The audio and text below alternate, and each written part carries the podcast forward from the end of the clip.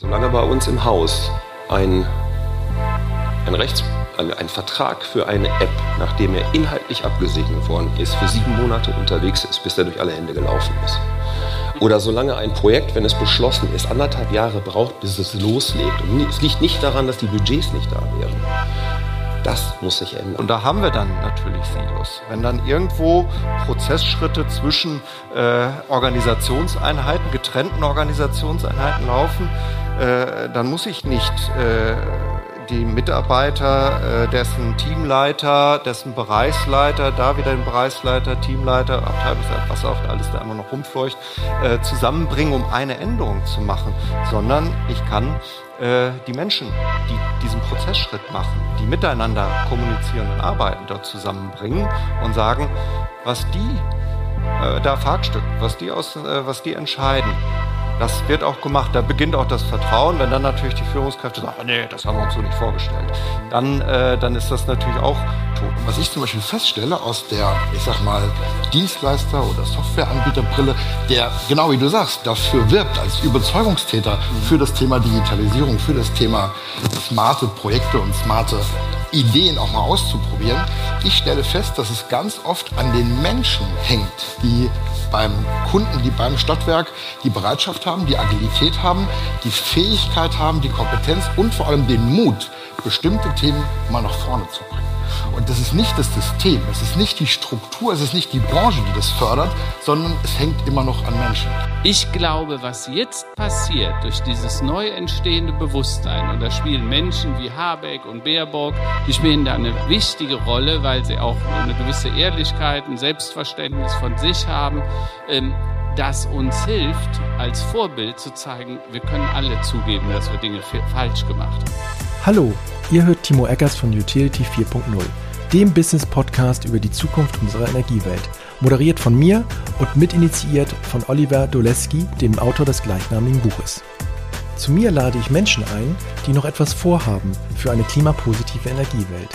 Junge und alte GründerInnen aus Startups genauso wie aus Scale-Ups, Dazu Innovatorinnen, Unternehmensentwicklerinnen, Klimamanagerinnen und Führungskräfte aus der neuen und alten Energiewirtschaft sowie aus Städten und Kommunen, in denen wir alle leben. Zu Gast waren diesmal gleich vier Menschen und das live und in Farbe. Einmal Karl-Heinz Land, Tausendsasser in Sachen Digitalisierung, Innovation, dazu Sprecher, Autor, Unternehmer und was weiß ich nicht noch alles. Dann Tobias Esser, Bereichsleiter Digitalisierung und Informationstechnik bei der KVV in Kassel. Dr. Andreas Hoffknecht war auch dabei, brandneuer Geschäftsführer Technik bei DB Energie, genauso wie Sascha Schlosser, Geschäftsführer Digimondo GmbH, den der die ein oder andere vielleicht aus dem Utility Podcast hier kennen. Mit Ihnen diskutiere ich ein paar mitgebrachte Antithesen zur Frage, ob die Energiebranche in der Vergangenheit gut und schnell genug das Thema Digitalisierung angegangen ist, um heute auch bei der Klimawende gut aufgestellt zu sein. Leider muss ich vorwegschicken, dass die Tonqualität bei der Aufnahme ein wenig gelitten hat.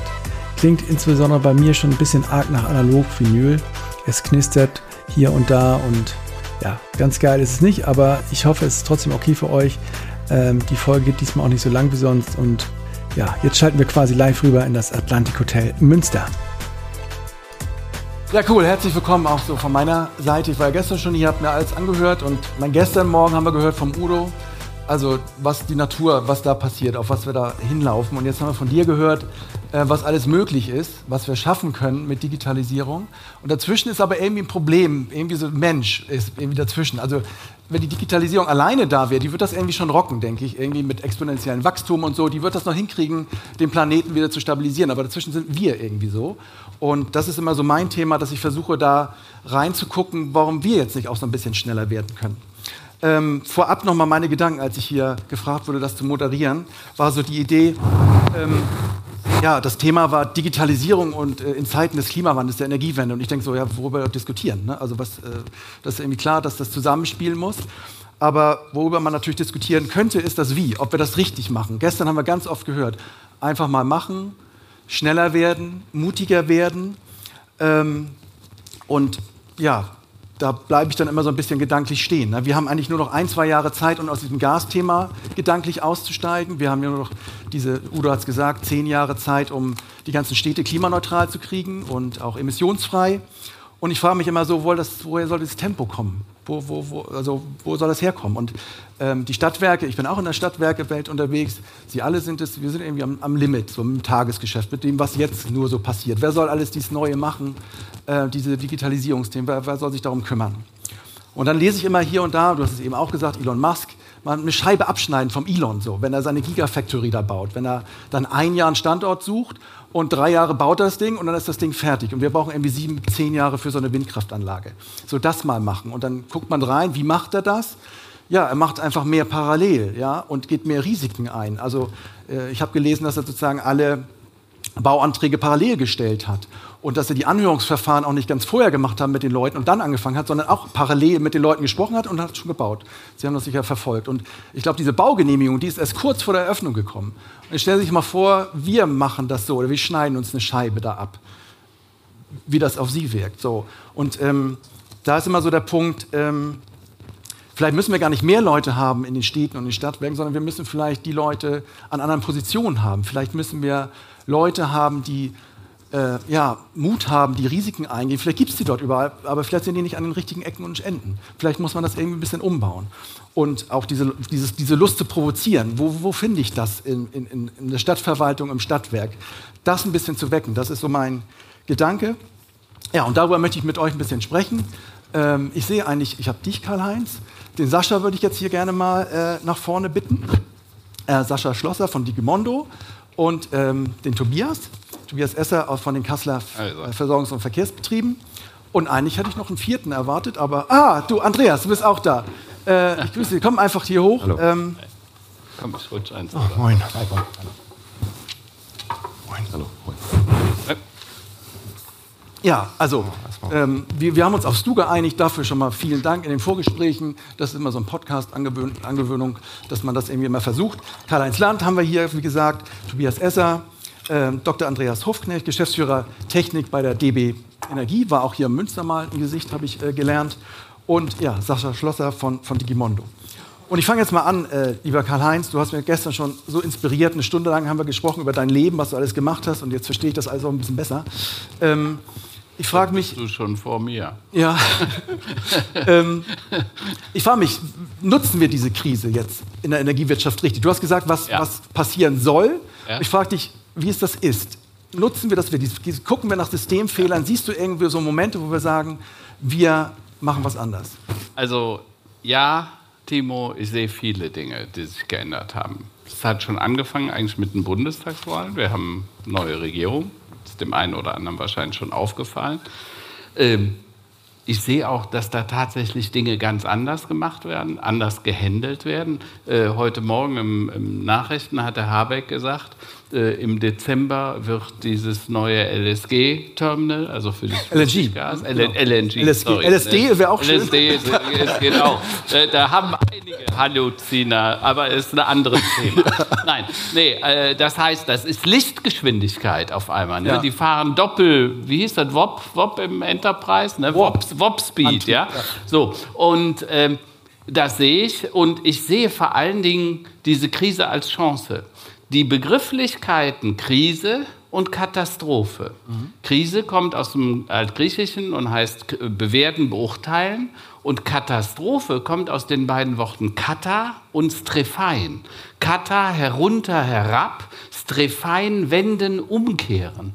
Also die alten Griechen, die sind in die Schlacht und wenn die verloren hatten, dann äh, zogen die sich zurück, drehten sich spontan um und sagten Katastrophe und liefen wieder auf den Gegner zu. Und der war so perplex, dass der fast überrannt wurde. Mhm. Und ich glaube, wir sollten die Katastrophen, die wir im Moment erleben, wirklich bewerten, auch den Krieg jetzt, so schlimm wie das ist, und die Chancen daraus nutzen. Die Klimawandel, also die, die Ener der Energiewandel wäre nicht möglich gewesen, ne, vom Gas sich zu verabschieden. Wir wollten gerade Nord Stream 2 ans Netz nehmen. Jetzt auf einmal erkennen wir, es war vielleicht keine so gute Idee. Ja. Hätte man auch schon 2014 drauf kommen können bei genauerer Betrachtung. Aber egal. Und ich glaube deshalb, das verändert. Die Katastrophen werden scheinbar von uns gebraucht. Ne? Und, aber da bin ich recht zuversichtlich, dann geht es auch in eine andere Richtung, weil es ein neues Bewusstsein ist. Also du siehst wirklich schon Veränderungen. Also wenn ich ja, das so sehe, wenn ich ich lade auch übrigens alle ein, in diese Thesen mit rein zu, reinzugehen, jetzt hier, wenn es. Ähm, äh, wenn Sie Lust haben. Ich sehe halt auch beim Robert Habeck zum Beispiel diese, diese andere Art der Kommunizieren, des Kommunizierens, dass man sich da hinstellt, bittere Pillen verteilt, ja. sagt auch, wie es nicht ganz weitergeht. Frage ich mich immer persönlich, ist das auch ein Vorbild für, ja, für andere Politiker, für andere Menschen in Kommunen, ähm, für andere, ja, die da Verantwortung tragen? Ähm, okay, hast, hast du noch eine Idee? Das habe ich mich eben gefragt. Wenn du sagst, alles passiert exponentiell, können Menschen überhaupt exponentiell denken. Mein Vater sagt mir immer, der ist Handwerker, der sagt, na, Timo, nach eins kommt zwei. Mein lineares Denken und sich konzentrieren, von einem zum nächsten zu gehen. Und das lernt man ja auch, wenn man Meditationsbücher liest. Fokussier dich auf eine Sache, Fokus ist gleich noch ein Punkt. Ähm, und dann mach die nächste. Das tut dir gut. So, was mache ich denn jetzt aber als Mensch, der linear nach 1 kommt 2 macht in dieser exponentiellen Welt? Kann ich das irgendwie, kann ich irgendwas tun? Kann ich mir einen Chip einpflanzen? Es geht. Ja, einen Chip kann man sich einpflanzen lassen. Äh, Habe ich ja auch vor drei, vier Jahren gemacht. Mhm. Bin also außer meinem Hund der Einzige in unserer Familie, der verchippt ist. Aber Fakt ist, ähm, jeder, jeder Einzelne kann was tun. Wir müssen viel mehr mit Thesen arbeiten. Thesen sind ein wirksames Mittel, um herauszufinden, was könnte denn sein. Und auch Thesen, die unangenehm sind, ja. helfen einem. Ja? Also wenn ich sage, meine These ist in der Stadt, wir werden in fünf Jahren autonom fahrende Autos haben dann kann ich daraus ableiten, was würde das denn für die Stadtplanung, Verkehrsplanung, Parkhäuser, weil ein Auto, was immer nur fährt, braucht keinen Parkplatz mehr. Ich kann Städte anders planen, Stadtbilder kann sich massiv verändern und, und, und. Und mit solchen Thesen kann ich zu neuen Lösungskonzepten kommen. Und da kann ich alle nur zu anregen. Tun Sie das einfach mal. Stellen Sie für sich selber ein paar interessante Thesen auf. In fünf, in zehn, in 20 Jahren, was wird sein? Wo wird meine Stadt, meine Stadtwerke, was könnten die sein? Wie gehen wir mit den Kunden um? Äh, welche Services werden wir bieten oder bieten müssen? Sie kommen zu überraschenden Ergebnissen. Und machen Sie das nicht nur alleine, machen Sie das mit Ihren Leuten. Und dann kann man immer wieder gegen die Realität verproben, also was ist tatsächlich. Ne? Ich sage immer, manche Dinge brauchen dann doch länger, als du denkst. Aber wenn es kommt, dann kommt es viel dicker, als du denkst. Ne? Und das, glaube ich, erleben wir im Moment alle. Ich, also Thesen finde ich super. Ich habe mir auch so ein paar Antitempo-Thesen mal mitgebracht, um so ein bisschen Wasser auch in den Wein hier zu gießen. Ähm, ich lese mal ein paar vor, die mir also auch ganz, ganz ohne vorwerfend zu sein, aber wo was ich auch bei mir so feststelle, ist es nicht so, dass wir als Branche auch immer noch insgeheim scheuen, in so Graubereiche zu gehen, ins Ungenaue, ins Nicht-Perfekte, darüber dann auch mit dem Kunden noch zu sprechen. Ähm, das merke ich immer wieder, dass das richtiges Unwohlsein äh, erzeugt bei manchen Leuten, äh, Energieversorgern irgendwie rauszugehen und nicht genau zu wissen, äh, was passiert, vor allen Dingen, wenn man unangenehme Botschaften verteilt. Ist es nicht auch so ein bisschen so, dass wir immer noch auch, an diesen Hierarchiepyramiden so ein bisschen hängen, die wir äh, in der Verwaltung haben. Ähm, gestern hat äh, der Oberbürgermeister angesprochen, dass auch die Verwaltung sich ändern muss. Die Governance, so hat er das genannt. Und ich sehe da immer die Pyramiden und die Kästchen und die Silos. Hängen wir da nicht auch ein bisschen dran noch? Und vielleicht noch so eine dritte Sache, ähm, dass wir vielleicht auch immer noch so ein letztes bisschen Quäntchen Urmissvertrauen auch in die Mitarbeiter äh, und die Mitarbeiterinnen haben. Ich beobachte das bei diesen Corona-Sachen, die jetzt wieder zurückgerufen werden. Da fallen so Begriffe wie Zugriff und ähm, ein gewisses Misstrauen ist da auch immer noch da. Also viele kulturelle Punkte immer noch. Das sind so meine Thesen, warum ich denke, dass wir auch langsam werden bei der Digitalisierung. Tobias, du sagst, ähm, wir sind zu langsam, weil wir zu wenig Fokus haben. Was ich eben meinte, nach 1,2 ist eigentlich dein Ding. Ähm, wie finden wir denn mehr Fokus? Du bist in Kassel und machst diese, du machst die Digitalisierung, du bist der exponentielle ähm, Reiter auf diesem Pferd. Wie Bei dem exponentiellen Wachstum bin ich noch nicht dabei, weil ich immer noch nicht weiß, wie Menschen das bewältigen ja. sollen. Denn ähm, da muss ich mal eben direkt was zu sagen. Ja. Gerade, ähm, jetzt nehme ich mal alle externen, die nicht Stadtwerker sind, in diesem Saal raus. Aber alle Menschen, die in Stadtwerken arbeiten, die Branche tickt seitdem, seit den 50er Jahren so, neue Aufgabe, neuer Kopf. Jetzt kommen wir an und sagen exponentielles Wachstum. Wir brauchen so eine starke Veränderung in der Mentalität, in, der, in, der Gesell in den jeweiligen Gesellschaften. In Kassel ähm, versuchen wir das seit ein paar Jahren, massiven Kulturwandel nach vorne zu treiben. Aber wir sind da definitiv noch nicht an der Stelle, als dass der Knick zum exponentiellen Wachstum jetzt stattfinden dürfte, sage ich, also ist meine Wahrnehmung. Das überfordert alle Beteiligten. Das äh, bekommt äh, niemand in der, in der Unternehmung hin. Und ähm, das ist für mich ein Punkt, den darf man da nicht außen vor lassen, nämlich wie entwickeln wir eigentlich die Unternehmen dahin, wie entwickeln wir die, die Menschen, die Arbeitsplätze dahin, dass das auch tatsächlich abgearbeitet werden kann, was da kommt. Dass die sich irgendwann die Projekte sozusagen selber überholen und ähm, das eine ein anderes mitnimmt, das wird passieren. Das liegt auch am exponentiellen Wachstum. Aber genau diesen Start, dass man jetzt Geschwindigkeit aufnimmt, das finde ich sehr, ähm, also absolut notwendig. Die Frage ist nur, wie machen wir das? Und wie, meiner Meinung nach, geht es nur über letztendlich Überblick, Struktur, Transparenz. Und deswegen äh, fangen wir gerade an, ähm, letztendlich ein klares Priorisierungssystem aufzubauen, für wie viele, für welche Projekte wir uns jetzt gerade stark machen und wo wir den Fokus drauf legen, weil letztendlich, da stehe ich auch hinter, die Arbeit ist qualitativ besser, wenn ich auf irgendwas einen Fokus setze und nicht 27 Sachen gleichzeitig mache. Ja. Ich habe hab gestern kurz darüber gesprochen, solange ich über 100 IT-Projekte gleichzeitig auf sieben Köpfe verteile, das kann nicht gehen. Und da kann auch keine gute Qualität mehr rauskommen.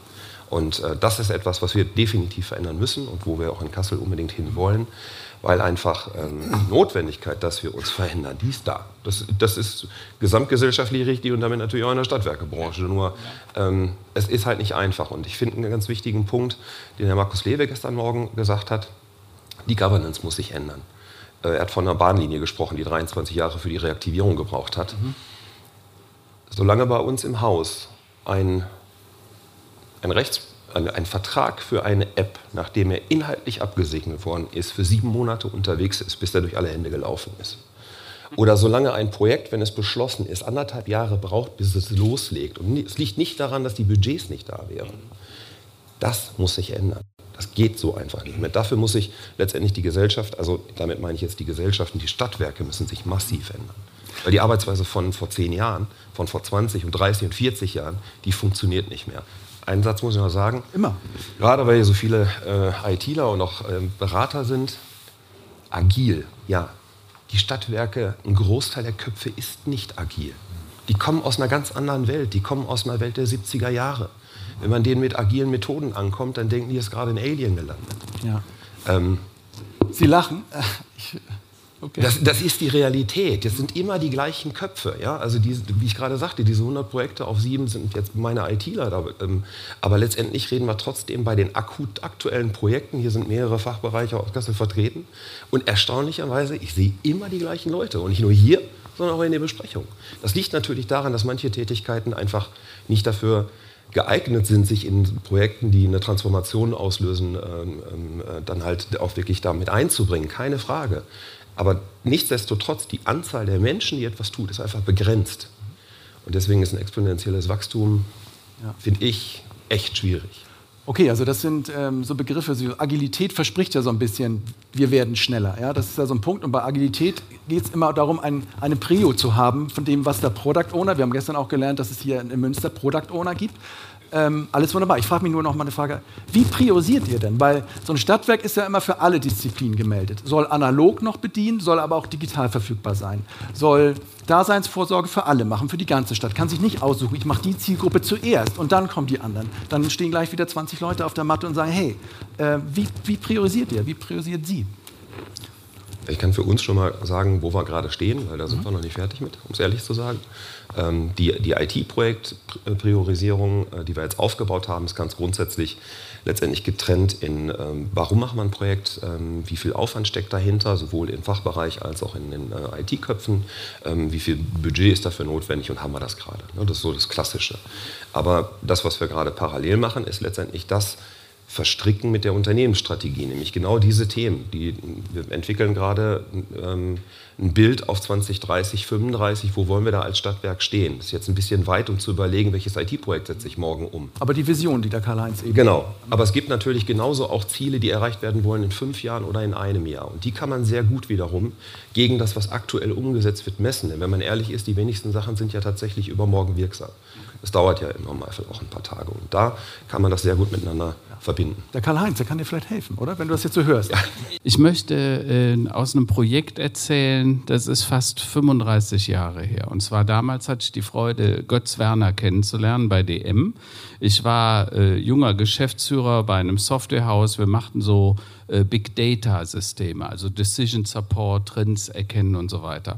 Und der Götz sagte, ich will auch so ein EIS. Ne? Damals EIS stand für Executive Information System. Aber er sagt, mein E steht für Employee, für Mitarbeiter.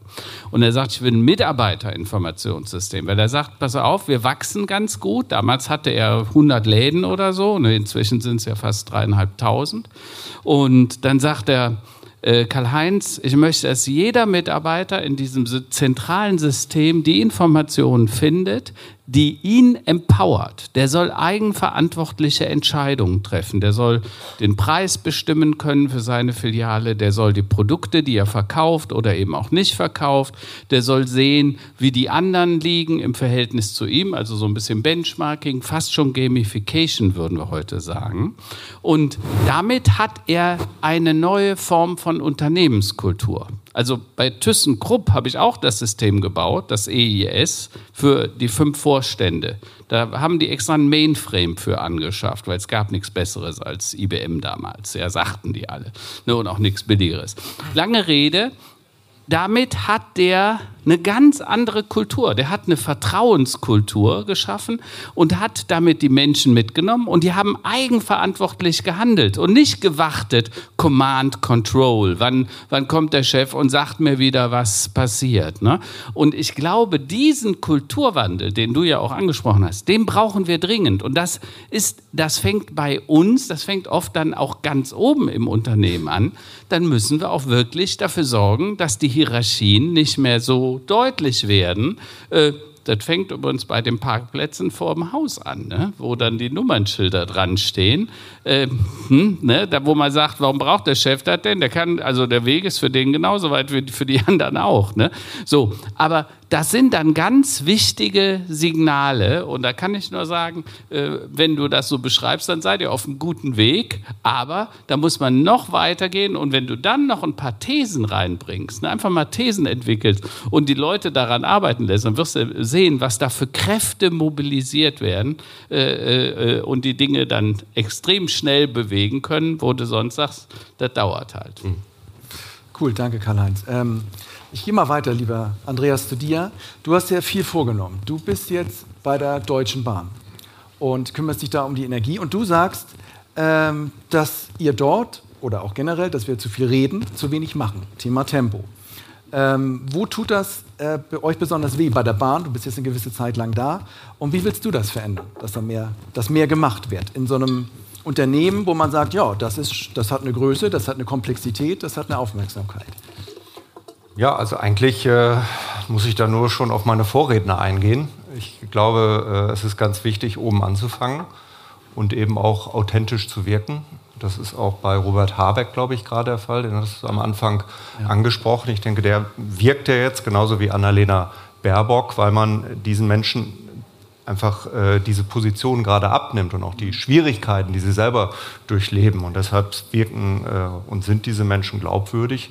Ich denke, das müssen wir uns auch äh, als Führungskräfte, mhm. da sind jetzt die Branchen eigentlich auch irrelevant, einfach zu Herzen nehmen. Weil wenn man das vorlebt, und ich habe einfach in der Vergangenheit sehr gute Erfahrungen damit gemacht, den Menschen Freiräume zu geben. Genau dieses Vertrauen auch zu schenken und habe da für mich eigentlich auch immer sehr viel zurückbekommen. Wurdest du auch mal enttäuscht? Klar. Mhm. Ja, ja, also, aber das ist ja dann auch wiederum die Tätigkeit der Führungskraft, dass man eben auch feststellt, äh, wenn du mit Menschen arbeitest, dann sind die nicht alle gleich. Das heißt, du musst eben bei der einen äh, oder anderen Person auch mal anders hinschauen. Und die braucht auch vielleicht mehr Unterstützung. Es sind äh, äh, Leute dabei, wenn man die auch richtig aussucht, da brauchen wir gar nicht viel tun. Die gehen einfach ihren Weg, gestalten selber und machen unheimlich viel. Und dann sind da eben natürlich auch durch die Vergangenheit äh, Menschen, die auch schon sehr viel bewegt haben. Das darf man auch nicht vergessen. Nicht? Die auch äh, in der Vergangenheit, auch in den Stadtwerken, äh, die Unternehmen mit groß gemacht äh, haben, die jetzt vielleicht auch mit gewissen Transformationen Schwierigkeiten haben, die aber Qualitäten haben.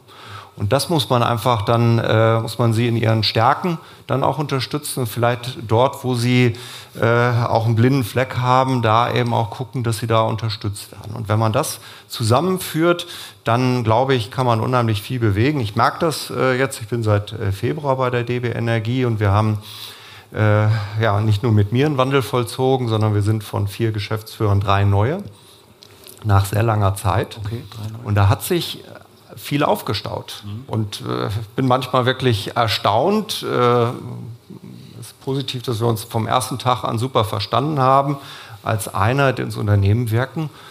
Und da kommen dann eher erstaunte Fragen, wie dürfen wir das jetzt wirklich? Also Kannst du mal ein Beispiel nennen, was du erlaubst oder was möglich ist, weil du jetzt da bist? Welcher Freiraum zum Beispiel entstand so? Naja, erstmal ist äh, möglich, dass zwei neue Geschäftsführer von Bereichen da sind, dass äh, die Mitarbeiter auch wieder miteinander reden. Klassische Fälle. Achso, ne? das war da war voll getrennt oben. Der ja, eine gehört zu dem Team A, Team B. So. Genau, genau, so war das. Also das, das geht relativ einfach. Naja, und wir haben uns natürlich sehr viel vorgenommen, gerade bei den erneuerbaren Energien. Die Deutsche Bahn hat da schon viel. Wir haben 62 Prozent unserer Energie schon auf Erneuerbare umgestellt, aber bis 100 Prozent ist das noch ein weiter Weg. Und wir wissen alle, ja. nach hinten raus wird es schwierig. Wir müssen dort eben auch für unser Bahnstromnetz, äh, ist nun mal das einzig äh, bundesweite Hochspannungsnetz, äh, dort Lösungen finden.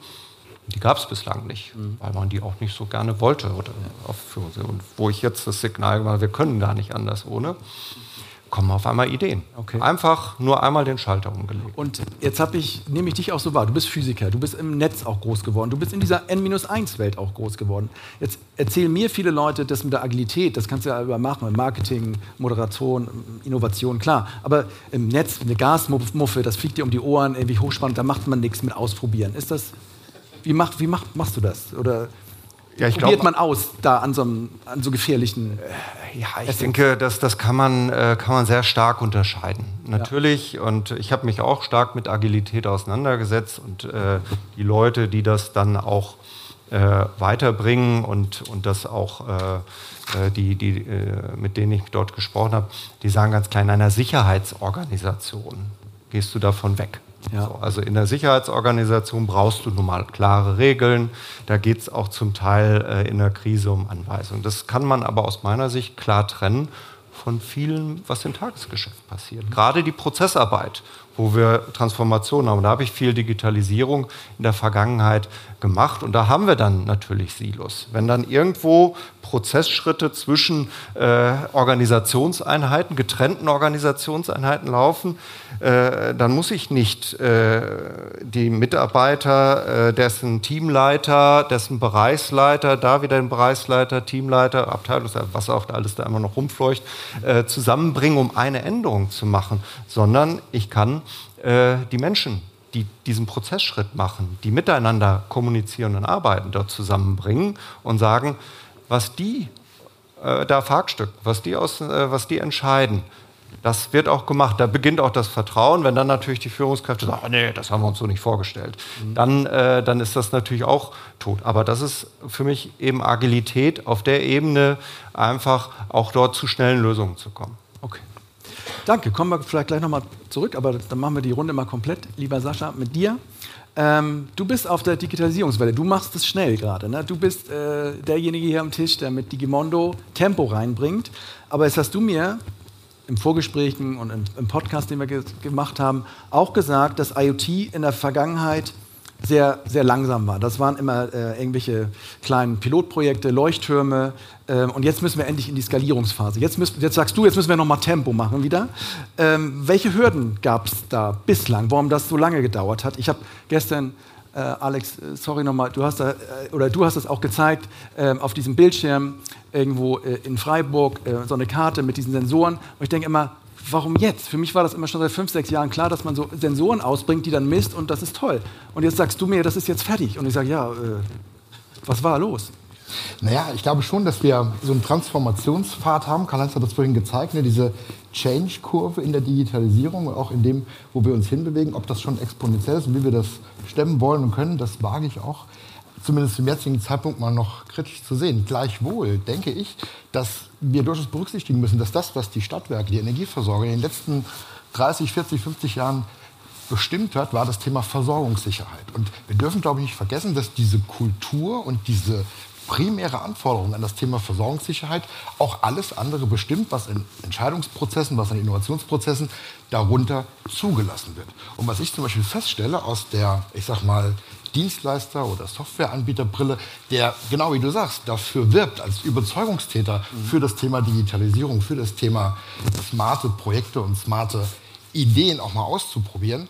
Ich stelle fest, dass es ganz oft an den Menschen hängt, die beim Kunden, die beim Stadtwerk die Bereitschaft haben, die Agilität haben, die Fähigkeit haben, die Kompetenz und vor allem den Mut, bestimmte Themen mal nach vorne zu bringen. Und das ist nicht das System, es ist nicht die Struktur, es ist nicht die Branche, die das fördert, sondern es hängt immer noch an Menschen. Das ist der eine Punkt. Und der zweite Punkt zu deiner Frage. Wir haben natürlich als klassische Infrastrukturbetreiber, die wir nun mal sind, glaube ich, eine Grundaffinität, uns auch erstmal mit der Infrastruktur zu beschäftigen. Also ich glaube, das sagen zu können, ich habe in den letzten vier, fünf Jahren das Thema LoRaWAN, das Thema IoT mit in diese Branche hineintragen dürfen. Und es hat mich eigentlich nicht sonderlich überrascht, dass bis heute noch viele, die auf den Zug aufspringen, zu sagen, hey, ich brauche zuerst mal die Gleise. Ja, ich brauche zuerst mal die Infrastruktur. Ich möchte ein eigenes Netz. Ja. So, warum? Mit welchem Nutzen? Mit welchem Business Case? Mit welchem konkreten Ziel? Ist an der Stelle aus Sicht derjenigen, die so denken, erstmal zweitrangig. Finde ich erstmal cool. Werten. Das ist ja so ein Elon Musk-Move. Ich fange erstmal an und dann gucke ich, die Ziele ergeben sich schon. Ist, ja, ich, oder? Genau. Also ich, ich, ich, würde es auch gar nicht werten wollen. Ich wollte nur Verständnis werben an der Stelle. Ja. Weil auf der anderen Seite ist es so, dass wir jetzt in eine Phase eintreten. Jetzt ist diese Infrastruktur, äh, Infrastruktur da. Ne? Wir haben ja auch viele ähm, Versorger anwesend, die bereits erste Netze aufgebaut haben, die erste Cases gemacht haben, die jetzt auch verstehen, dass IoT nicht nur LoRaWAN ist, sondern ich glaube, dass der eigentliche Mehrwert darin liegt, IoT als Baustein, als Beschleuniger zu nutzen, um das eigentliche Kerngeschäft besser zu machen, effizienter zu machen, wirtschaftlicher zu machen. Das Beispiel äh, Dennis gestern aus Iserlohn zusammen mit dem Items-Modul ähm, Grid Inside Heat ist das allerbeste Beispiel. Ja? Es geht nicht darum, mit IoT den Killer-Use-Case zu finden, sondern es geht darum, IoT als Unterstützungstechnologie zu nutzen, um Kernprozesse wie in dem Fall eine Wärmenetzführung mit 10% Primäreinsparung, Primärenergieeinsparung umzusetzen. Und das sind tolle Beispiele. Ich glaube aber auch, mit Verlauf, verstehen Sie es nicht falsch, alle die, die das gestern, glaube ich, wie ich selbst, mit einer mal, großen Überraschung und mit einem sehr positiven Grundgefühl zur Kenntnis genommen haben, der Mut und die Bereitschaft, die dazu notwendig ist, das im eigenen Wärmenetzbetrieb auch mal durchzuführen und zu machen, den haben, glaube ich, die wenigsten. Okay, wir haben, wir haben jemanden, der äh, was beitragen wollte. Wir haben ordentlich gesendet, jetzt kommt noch mal was zurück. Ich glaube, das Mikro könnte ich sehr gerne nehmen. Das ist auch von der Größe, ja. ja. äh, ich habe zwei Themen zum äh, Vortrag vom Karl-Heinz Land. Äh, und zum einen das Thema Urbanisierung und digitale Mobilität. Die, digitale Mobilität ist ja wirklich dramatisch durch Corona an, in die Anwendung gekommen. Wir haben das im, im beruflichen Bereich. Ich muss nicht mehr ins Büro, um zu arbeiten. Genauso haben wir das auch im privaten Bereich. Ich brauche nicht mehr in die Disco fahren, um jemanden kennenzulernen. Das sind alles digitale Themen. Und äh, daraus hat sich ja auch das Thema Smart Country ergeben. Das heißt, ich kann zu Hause sitzen bleiben im Grünen äh, und bin zufrieden. Spricht das nicht gegen diese äh, Urbanität, weil der auch eine These war, die Büros werden leer. Das heißt, also ich sehe diese im Moment so einen Trend weg von der Urbanisierung, sondern zum Thema Smart Country. Okay. So, das wäre die erste Frage. Und die zweite Frage äh, bezieht sich auf dieses Thema Dematerialisierung. Das heißt ja, es fallen viele Dinge weg. Ja, die werden, die fallen schlicht weg. 70 Prozent äh, Einsparung, ich brauche mich weniger bewegen, ich brauche keine Ressourcen nutzen, aber ich brauche bestimmte Dinge nicht mehr. Und das ist ja ein ganz wesentlicher Punkt auch des Klimaschutzes. Das ist ja nicht die Effizienz, dass ich Dinge anders mache, sondern dass die Suffizienz, die sogenannte Suffizienzstrategie, ich mache Dinge gar nicht mehr. Und dann, jetzt haben wir ja schon mehrfach immer den Habeck zitiert, der wird ja immer zitiert, müssen wir da nicht ehrlicher werden? Äh, das ist ja teilweise jetzt auch gemacht worden. Stichwort Pullover anziehen, frieren. Mhm. Für erstmal jetzt für das Gasthema, aber am langen Ende auch fürs Klima. Und sollten wir bei ThyssenKrupp, wenn man ehrlich ist, nicht darüber reden, wann machen die zu, als die Frage stellen, wann stellen wir die auf Wasserstoff um. Mhm. Also da kommt eine riesen Umstrukturierung, auch Verzicht und auch da müsste man dann im Sinne von Robert Habeck ehrlich drüber reden. Trennen. Also Klimaschutz ist weglassen, ist Verzicht und damit brauchen wir ThyssenKrupp nicht mehr. Die können wir zumachen. Also zwei sehr gute Fragen. Äh, lassen mich zum ersten kommen, äh, dieses Thema äh, Renaissance des Lokalen. Ja, weil das findet tatsächlich statt. Das haben wir übrigens alle schon immer erlebt. Ich habe früher über IT-Architekturen mal gesagt, Dezentralisierung bei gleichzeitiger Zentralisierung. Ja? Weil das war damals so der Trend, als wir weg von den Mainframes gingen hin zu kleinen Serverarchitekturen und so weiter. Und ich glaube, das passiert jetzt auch im ländlichen Raum. Wir erleben quasi eine De De äh, Zentralisierung bei gleichzeitiger Dezentralisierung. Der ländliche Raum wird wesentlich attraktiver, ne? günstigere Preise. Das hat auch was mit sozialer Teilhabe zu tun, ne? weil die jungen Menschen können sich draußen ein Häuschen leisten in der Kölner Innenstadt, aber nicht mehr. Ja? Äh, hat ja verschiedenste Faktoren. Das heißt, das passiert. Das ist auch gut so, weil diese Dezentralisierung, die erschließt schließt dann auch wieder Räume, äh, die vorher quasi nicht mehr genutzt werden konnten, die wirklich schon fast verwahrlosten. Das zweite Thema ist ähm, diese Dematerialisierung. Ja, klar. Also erstens viel, wir werden noch mehr Bewusstseinsveränderungen erleben. Also wenn ich heute vom Airshot Day rede ähm, und wenn ich heute darüber rede, ähm, dass wir quasi schon alle Ressourcen fürs Jahr verbraucht haben, äh, als ich das Buch Erde 5.0 gelesen habe, bin ich zu einem Freund ins Sauerland gefahren, weil ich einfach mal in so eine Hütte ausspannen wollte. Und da fand ich da ein Buch. Und das nannte sich Grenzen des Wachstums. Und das war eine Studie von 1972.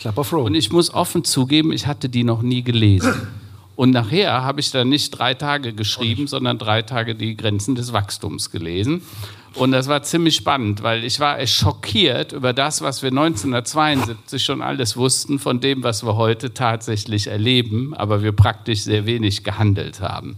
Und ähm, ich glaube, was jetzt passiert durch dieses neu entstehende Bewusstsein, und da spielen Menschen wie Habeck und Baerbock, die spielen da eine wichtige Rolle, weil sie auch eine gewisse Ehrlichkeit, ein Selbstverständnis von sich haben. Ähm, das uns hilft, als Vorbild zu zeigen, wir können alle zugeben, dass wir Dinge falsch gemacht haben. Auch weil wir werden dieses grenzenlose Wachstum, das wird nicht funktionieren. Ne? Und jetzt kommen erstmals Politiker, die sagen, oh, wenn die Energie teurer wird, dann wird auch unser Wohlstand sinken. Ja? Jetzt müssen wir nur aufpassen, dass die Ungleichheit dadurch nicht noch größer wird. Ja? Weil ähm, Energie ist ein wichtiges, also äh, Energie und Mobilität sind die beiden Garanten für Wohlstandsentwicklung in der Gesellschaft immer schon gewesen. Ne? Also ohne Verfügbarkeit von günstiger Energie, früher Kohle und Gas, ne? äh, äh, wäre unser Wohlstand überhaupt nicht finanzierbar gewesen. Wir haben nur die Kosten, die das mit sich bringt, externalisiert. Ne? Also wir haben den nicht einberechnet und das fällt uns jetzt dummerweise auf die Füße. Insofern, Sie haben recht, grundsätzliche ähm, Abwendung von unserer sozialen Marktwirtschaft hin zu einer ökologisch-sozialen Marktwirtschaft, also wo Ökologie, Soziales und Markt im Einklang stehen. Ich glaube nicht an irgendwelche anderen. Also Kommunismus und so hat sich ja nicht, oder Sozialismus hat sich bisher nicht so richtig bewährt und man sieht ja, was daraus werden kann, wenn man nach Russland guckt. Andreas, was hat das bei dir getriggert? Ja, äh, einfach äh, möchte ich noch mal herausstellen, dass es ja auch auf die Botschaften ankommt. Also Markus, ich bin nicht bei dir. Klimaschutz äh, heißt Verzicht, sondern das heißt Veränderung. Es wird anders. Und äh, wir müssen, glaube ich, einfach auch äh, transportieren, äh, dass, dass wir dadurch auch was gewinnen, nämlich genau dieser Ressourcenverbrauch, der da ist und der uns auch durchaus in Katastrophen führt. Ich habe letztes äh, Jahr diese Ahrtal-Krise mitmachen äh, müssen von Unternehmensseite her und das, da merkt man eben, wie die Auswirkungen sind. Und äh, da geht es jetzt nicht nur beim Klimaschutz drum in der Gesellschaft, sondern genauso auch in unseren Unternehmen zu zeigen, dass das eben eine große Veränderung, eine große Transformation ist. Aber wenn ich dann den Menschen natürlich sage, das ist schlimm, das ist Verzicht, mhm Und dadurch hast du was weniger. Ich denke, das, was äh, man muss es eben ausgestalten, das ganze Thema äh, durch äh, die digitale Mobilität gibt uns ja neue Freiräume. Wir, wir haben, auch wenn es sozusagen Richtung Smart Country geht, warum nicht? Es ist auch toll für die, für die Menschen, auch mal nicht irgendwo in die schmutzige Stadt zu müssen und äh, äh, sich in den Stau oder was auch immer zu stellen. Also das, glaube ich, müssen wir äh, da richtig triggern, dass wir sagen, was ist gut, wo wollen wir hin? Ja. Und nicht, was verlieren wir jetzt gerade, wo man dann am Ende des Tages vielleicht mal bei einer nüchternen Bewertung kommt. Ja, war schön, war bequem, 19 Euro Malle und so weiter. Aber ich denke, wenn wir da auch äh, diese Ehrlichkeit einfordern, dann war das auch nicht doll. Ne? Also im Gesamtsystem. Nee, klar. Also, aber ich fühle immer so, man muss das schon eine gute Waage halten. Das macht der Habeck, er ist es nun mal im Moment. Man sieht seine innere Zerrissenheit. Man sieht auch, dass er nicht alles weiß. Es gibt eine bittere Pille, aber es gibt auch irgendwie so dieser Blick von ihm von unten dann so wie so ein Dackelhut. Ja, aber da hinten, das könnte auch schön. So, das ist natürlich eine hohe Kunst, finde ich so. Das macht mich irgendwie an, weil ich merke, ich habe nicht, nicht nur so wie, wie Karl-Heinz, der sagt, alles ist möglich, das the limit, aber auch nicht so jemand wie Udo gestern, der sagt, uh, so, und das hinzukriegen, das finde ich schwer. Ja, und ich glaube, es ist auch unsere Aufgabe, vielleicht auch hier in der Runde oder überhaupt insgesamt als Branche, die, diese Kupplung auch zu bilden. Ne? Was heißt denn das? Wir, wir reden hier über makroökonomische Phänomene, wir reden über gesellschaftspolitische Veränderung, die findet statt und es ist, glaube ich, auch wichtig, sich dessen bewusst zu machen. Aber ich glaube, genauso wichtig ist es auch, zu verstehen und erkennen zu wollen, was das für uns als Branche bedeutet. Am Ende des Tages sind wir mit dem kommunalen Querverbund die klassischen Infrastrukturbetreiber von heute. Und wenn diese Smart City, diese digitale Urbanisierung stattfindet, dann sind auch wir diejenigen, die quasi diesen Change zur digitalen Infrastruktur hinbekommen müssen. Und zwar ganz konkret. Und ich glaube, viele fragen sich, okay, ich, wir sehen Habeck, wir sehen Baerbock, wir sehen all diese Themen, aber wie gehen wir es denn jetzt nochmal an? Ja? Und ich persönlich glaube, dass ein wichtiges Mittel auch das Begeisternde darin sein kann. Es muss uns gelingen, unsere Branche zu begeistern, die Menschen, die vielleicht noch ein bisschen zögern, die auch in dieser Sicherheitskultur verhaftet sind, die zu ermutigen, zu sagen, Mensch, es gibt Lösungen, die sind noch nicht bis, bis aufs Ende durchdekliniert. Die Zeiten sind vorbei. Der Masterplan, in dem das dritte Gremium im vierten Aufsichtsrat gesagt hat, passt, go, den gibt es nicht mehr. Ja, wir müssen beginnen, wir müssen starten, aber wir müssen auch die Begeisterung versprühen, dass das funktioniert. Und ich glaube, das ist noch mal wichtiger, als den global-galaktischen Zusammenhang herzustellen, sondern wirklich anhand von konkreten Projekten, von konkreten Erfolgen und von, von Success Stories zu zeigen, dass es sich lohnt, sich auf den Weg zu machen, um damit überhaupt in die Nähe dessen zu kommen, was einen exponentiellen Wandel am Ende des Tages auch möglich macht. Das geht in deine Richtung, oder? Karl-Heinz? Äh, absolut. Also das, was du sagst, diese Lust auf Zukunft, Begeisterung, Menschen mitnehmen. Ne? Weil die Veränderung beginnt ja immer im Kopf des Menschen, des anderen Menschen. Ja? So, und dafür müssen wir was tun. Ähm, ich habe ja vorhin über das Thema Vision, Zielbild gesprochen das Problem ist, dass wir in Europa unsere Zielbilder verloren haben. Ne? Es gab mal ein sehr starkes Europa, es gab ein paar starke Politiker, die haben sich in Europa ausgedacht mit Grenzen außen, innen drin freier Verkehr von Ware und Mensch äh, und eine Währung und so weiter. Und dann waren die irgendwie weg. Äh, und dann bröselte diese Vision und dann kam es zum Brexit und immer mehr Kritik an der europäischen äh, Vision. Tatsache ist, es ist immer noch die stärkste Vision, die wir haben und die einzige Chance für Europa mittelfristig mitzuspielen, weil bei den G7 werden wir sonst irgendwann mal nicht mehr dabei sein, das ist jetzt schon klar. Vielleicht auch nicht mehr bei den G3 dann, ja, die dann irgendwann über uns entscheiden könnten. Ähm, Fakt ist, wir brauchen eine Vision, ein Zielbild für unsere Unternehmen Äh, und als Beispiel, ich habe für Köln, äh, haben wir die Vision Köln 21, also die Vision fürs Köln, Kölner 21. Jahrhundert. Ne? Äh, und da habe ich gesagt, liebe Frau Reker, wir müssen eine Vision herstellen. Welche Stadt wollen wir denn sein in 20, 30, 50 Jahren? Wie soll die denn aussehen? Und welche Leistungen wird die für den Bürger bereitstellen? Ja? Und nachher, am Ende dieser Visionsentwicklung kam raus, dass eine Smart City den Bürgerservice in den Mittelpunkt stellt, quasi ein Service Center für alles ist äh, und ihm quasi 24 mal 7 bedingungslos äh, äh, zur Verfügung steht. Ja? Egal welchen Bedarf er gerade hat. Und wenn man das mal anfängt zu denken und dann wiederum Thesen ableitet, was das denn bedeuten würde, dahin zu kommen, auf einmal sagen die Mitarbeiter, ja, ist doch klar. Jetzt wissen wir, was wir zu tun haben. So, und deshalb ist diese blöde Vision, ne, äh, der, der, Helmut Schmidt hat uns mal einen Bärendienst erwiesen. Der hat mal gesagt, wer eine Vision hat, der sollte zum, zum Arzt. Arzt, gehen. Ja. Und ich sage, nee, lieber Helmut, auch wenn ich ihn sehr geschätzt hat, wir sind eine visionsfreie Gesellschaft geworden. Warum? Weil uns der Mut für Vision fehlt. Es fehlt der Mut. Und wir brauchen diesen Mut in der Politik, wir brauchen diesen Mut in der Gesellschaft, aber wir brauchen den auch in ihren Unternehmen. Das heißt, jeder Einzelne ist auch dafür verantwortlich, dass in seinem Unternehmen eine klare Vision, ein klares Zielbild, denn das habe ich dargestellt als Kompassnadel. Die Vision ist das, was der Kompass für die Leute auf dem Boot ist. Wenn es schlechte Sicht und raue See ist, dann kann jeder am Kompass gucken und weiß zumindest, wie kann er die groben Klippen umschiffen. Ja, wo sind die Untiefen? Das macht die Vision für Unternehmen. Und ein Unternehmen, was kein klares Zielbild und keine klare Vision hat, da müssen die alle mikromanagen. Da gibt es Mitarbeiterhandbücher und Regelwerke, die übrigens keine Sau liest, ja, weil die werden ja immer nur für die Leute gemacht, die sie schreiben müssen.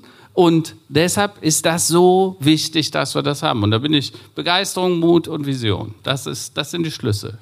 Also ich sehe bei Stadtwerken schon so dieses, dieses Thema, eine Vision zu haben. Es gibt so viele Umsorger, Versorger, äh, Lebensraum. Also diese Slogans sind wie bei Friseursalons so ein bisschen am Entstehen. Ähm, aber man muss natürlich auch ein bisschen konkreter werden. Jetzt sind wir eben bei IoT abgesprungen. Jetzt würde ich gerne Andreas Dick und vielleicht Tobias danach auch nochmal fragen, wenn ihr jetzt die IoT-Vision erzählt, ich weiß, ihr macht Projekte da, welche Geschichte, welche Vision bietest du mir an, wenn ich jetzt bei dir bin und sage, ja, IoT, wunderbar, also wo geht, die, wo geht die Reise hin? Was, was ist da die Welt, wo wir hinwollen? Bei der Bahn? Gut, IoT ist natürlich ein Mittel zum Zweck. Das ja. muss man ja bei vielen Digitalisierungsthemen auch nochmal sagen. Bei uns äh, dient es wirklich dazu, jetzt den Einstieg in äh, Predictive Maintenance äh, zu bekommen. Und da sind wir einfach mal angefangen, genauso wie es, wie wir eben gesprochen haben. Wir versuchen einfach mal äh, Standardlösungen am Markt äh, mit selbstgestrickten Lösungen zu vergleichen. Wir haben ein eigenes Digitalteam, was wirklich aus acht äh, Ingenieuren, Informatikern, Physikern besteht, die dürfen einfach tun. Die sollen Daten sammeln, sollen die auswerten, sollen gucken, kommt da was bei rum oder nicht. Und das, finde ich, ist schon mal eine äh, super Sache. Aber äh, da wollte ich gerade auch noch mal hinaus. Wir haben so viel gesagt, jetzt Vision, Mut. Ähm, ich glaube, es gehört einfach auch die Entschlossenheit dazu. Weil ich kann natürlich mit diesen ersten äh, Themen da immer auch sehr viel Kreativität und Ideen freisetzen, aber ich muss es dann auch mal tun. Und das ist so meine Erfahrung, man muss die Sachen dann auch äh, mit einem langen Atem versehen, weil diese Digitalisierungsprojekte gerade in den Strukturen, in denen wir uns bewegen, in größeren Unternehmen, die brauchen Entschlossenheit, die brauchen eben auch Kraft. Und da dauert es eben mal, ein Workforce-Management im genau. Betrieb genau. umzusetzen.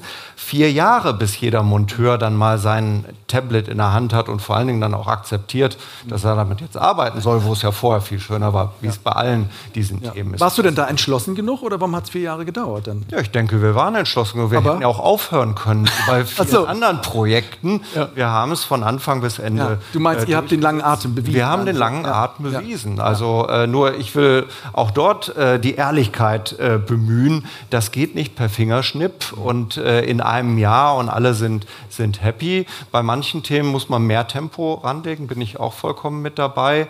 Äh, aber äh, ja, das, darum geht es mir auch. Das meinte ich auch damit, man soll nicht immer so viel reden, sondern man muss es dann auch wirklich tun. Genau, das ist natürlich viel reden. Ne? Vision, das, ist, das höre ich auch immer. Ihr habt das ganze Gelaber da und du sagst wahrscheinlich so, ich gehe schon mal los, ne, wenn ihr da so. Wie ist das in, in Kassel, dieses IoT? Ding. Was für eine Geschichte erzählst du mir da? Also bevor ich über Smart City und IoT in ja. Kassel erzähle, die beiden Kollegen, die sich damit beschäftigen, sitzen im Raum. Sobald ah. ich Blödsinn erzähle, korrigiert mich. Ja. Ähm, Wir versuchen, jetzt im Sommer findet die Documenta wieder statt Ja, und genau. äh, versuchen da über Leuchtturmprojekte ähm, äh, letztendlich die Technologie erlebbar zu machen. Straßen, die sich äh, aktiv an- und ableuchten, sobald man da lang geht. Parksensorik, also solche Sachen, die man als Mensch auch tatsächlich wahrnehmen kann. Denn ganz viel ansonsten von der Sensorik bekommt man als Mensch unter Umständen gar nicht mit. Ganz viele Sachen will man gar nicht mitbekommen oder man will sich überlegen oder man muss sich überlegen, will ich diese Daten überhaupt tatsächlich verarbeiten? Stichwort CO2-Sensor im Klassenraum. Ne? Da hat immer zwei Seiten diese Medaille, ob man diese Daten wirklich haben möchte und wie man die verarbeiten möchte. Und auf der anderen Seite beschäftigen die Kollegen sich gerade damit, ähm, äh, sozusagen die anderen, ich sag mal, Datentöpfe, die wir so haben, ähm, mit den IoT-Daten zu vernetzen, um daraus wiederum, ich nenne es- jetzt mal Mehrwertdaten herzustellen. Also auch da wieder, am Ende geht es darum, wenn wir da irgendwann mal Produkte draus bauen wollen, wenn wir da irgendwann mal Geld mit verdienen wollen, dann müssen wir irgendwie was bauen, was tatsächlich für den Menschen auf der anderen Seite auch irgendwie Sinn macht. Ja, also einfach irgendwo, da ist eine Lampe, grün, gelb oder rot, ist nett, aber die wird jetzt nicht dafür sorgen, dass irgendjemand uns dafür einen Euro zahlt. Und ähm, ich glaube, in der ganzen Branche wird darüber gesprochen, dass man damit in Zukunft Geld verdienen möchte. Und genau diese Anwendungsfälle, was bringt es dem Menschen auf der anderen Seite, die müssen wir gerade finden. Sascha, was sind die Top 3 wusste, meist dass die Umsatz Frage bringen? Was so? Ich wusste, dass die Sag's Frage mir. kommt. ähm, und ich, ich kann die Frage auch nachvollziehen. Ich kann auch den, den Wunsch und den Gedanken nach diesem Killer-Use-Case nachvollziehen. Ich glaube, die Wahrheit ist aber komplexer. Die Wahrheit ist vielschichtiger. Es, es ist nicht der Use-Case, der durch IoT zum Use Case wird, sondern es sind die Kernprozesse, die ohnehin schon da sind. Es sind die Prozesse, die heute manuell, die schwerfällig laufen, die ineffizient laufen. Es gibt so viele Anwendungsfelder. Wenn wir uns diese, diese Fachbereiche im kommunalen Querverbund angucken, die Entsorgung, die Netzführung, die, die Wasserversorgung, das ganze Thema ÖPNV, Mobilität, Bewegung, Tourismus, überall haben wir, und nochmal das Beispiel gestern fand ich wirklich brillant aus Iserlohn.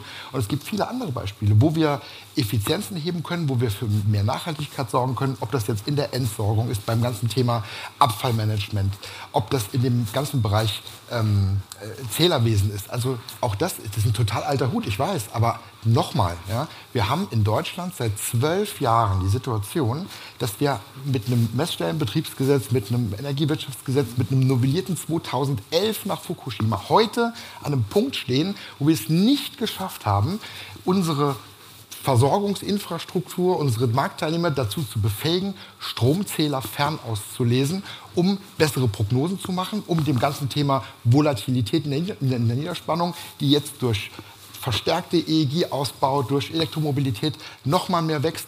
Wir sind so unfassbar langsam. Und das sind die Use Cases. Am Ende des Tages verdienen wir das Geld nicht damit, dass wir ein Stück IoT einem Endkunden geben und der gibt uns dafür Euros, sondern wir verdienen das Geld damit, dass wir unsere Systeme effizienter machen, dass wir dadurch Dienstleistungen anbieten können, die einen Wert haben, wofür unsere Kunden bei uns bleiben, wofür unsere Kunden neue Services bei uns beauftragen. Die hängen nicht an den Baustein IoT, sondern IoT liefert uns die Möglichkeit, Daten zu erheben und das kosteneffizient, um daraus Erkenntnisse zu gewinnen, die einen Wert haben. Und diesen Schritt, den muss man, glaube ich, jeder für sich in seinem Unternehmen, in seinen Fachbereichen hinterfragen. Und ich glaube, das sagen zu können, als Plattformanbieter für das Verarbeiten von solchen IoT-Daten stelle ich gerade ein sehr spannendes Phänomen fest. Nämlich, wir haben ja in den ersten drei Jahren haben wir, haben wir sehr stark über Sensordaten gesprochen. Ne? Wir kriegen irgendwie Daten von irgendwelchen Sensoren, das funkt, das blinkt, juhu, alles sind glücklich.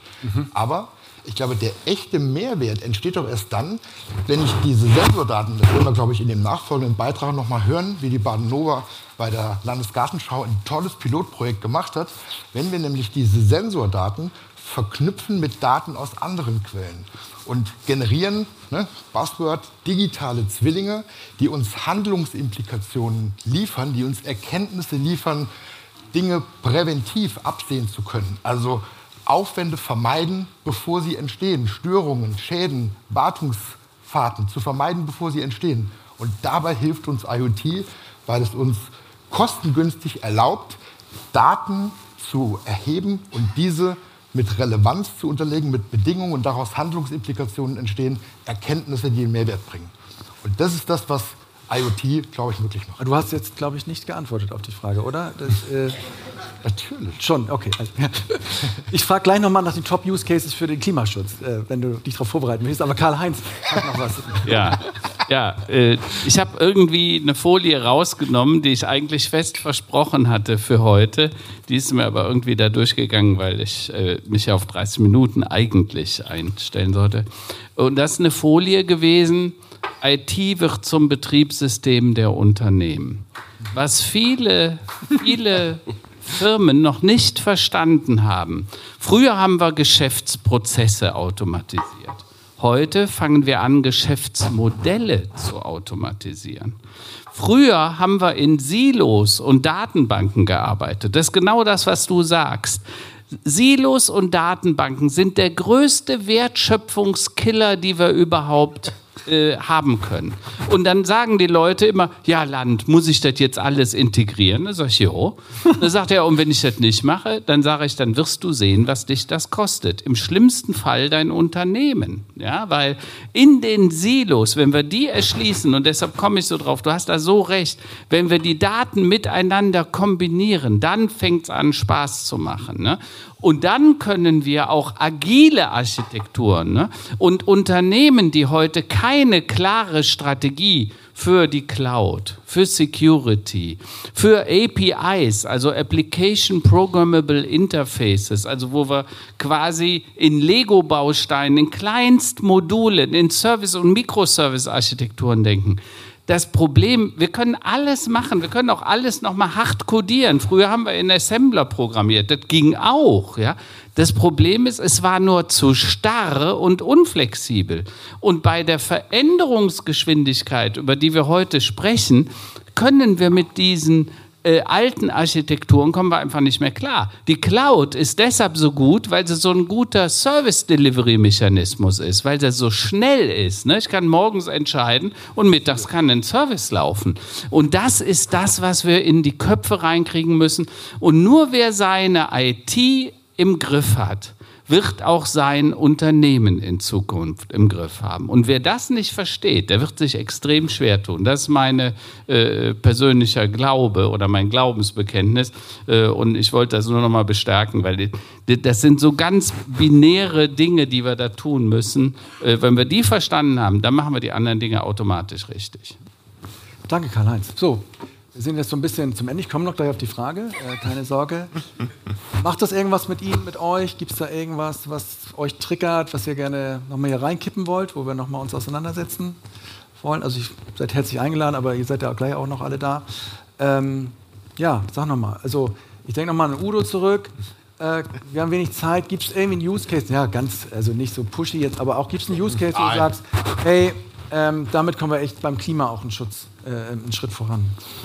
Nochmal, also was uns, an, was uns mehr Nachhaltigkeit bringt, ist das Vermeiden von CO2-intensiven Vorgängen, Prozessen und Abläufen.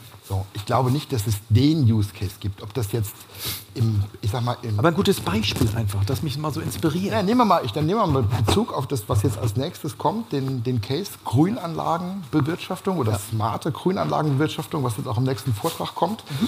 Was würde uns das auch an Nachhaltigkeit bringen, an, ich sag mal, Ressourcenschonung im Wasser, Ressourcenschonung an Vorgängen, an CO2-intensiven Fahrten und Vorgängen, die damit einhergehen, wenn wir in der Landwirtschaft im Grünanlagenmanagement der kommunalen Verwaltung genau wüssten, und das ist ja möglich, das will man nachher sehen, wie sieht es denn aus mit ähm, bodenfeuchte Situation? Muss ich da mit der sprichwörtlichen Gießkanne über alles drüber gehen? Oder habe ich, hab ich irgendwo einen Bereich, der ist leicht abgeschattet, hat ein ganz anderes Trocknungslevel als ein Bereich, der ständig besonnt ist?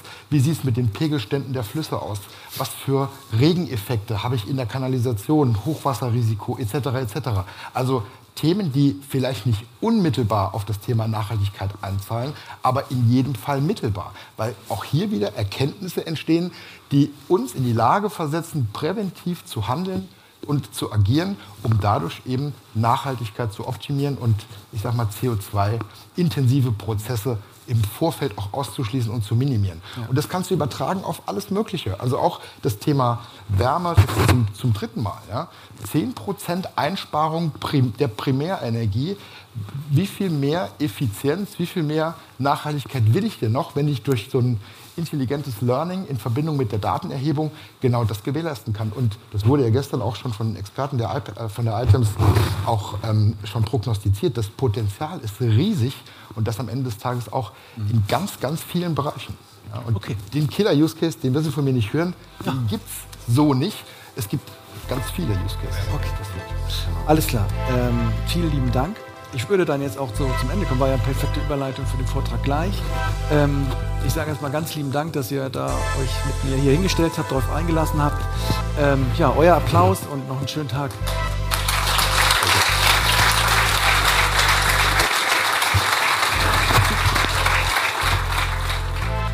Ja, so ein Applaus tut immer gut. Wie fandet ihr die Tonqualität? Ging so, oder? Daran muss ich unbedingt noch ein bisschen arbeiten, vor allem in so Live-Situationen. Das sind dann natürlich auch immer ähnliche äh, dritten, dritte Firmen, die das dann machen für einen und das hatte ich nicht so richtig im Griff. Ähm, sorry nochmal. Aber inhaltlich jetzt, gab es da ein paar Impulse für euch oder sind wir zu oberflächlich geblieben? Zu appellativ vielleicht auch? Schickt mir gerne euer Feedback. Ansonsten sage ich leise Servus und freue mich auf nächste Woche mit euch zum Staffelfinale zusammen mit Guido Moritz, Vorstandsvorsitzender der SCV AG. Alles Gute, ciao, ciao. Ihr findet den Podcast bei Apple, bei Deezer, bei Spotify und natürlich auf unserer Website www.utility40.net. Gute Bewertungen und konstruktive Kommentare sind natürlich immer herzlich willkommen, genauso wie Vorschläge für neue Podcast-Gäste. Wenn ihr unsere Arbeit darüber hinaus unterstützen wollt, so nehmt gerne Kontakt mit mir auf. Alles Gute für euch.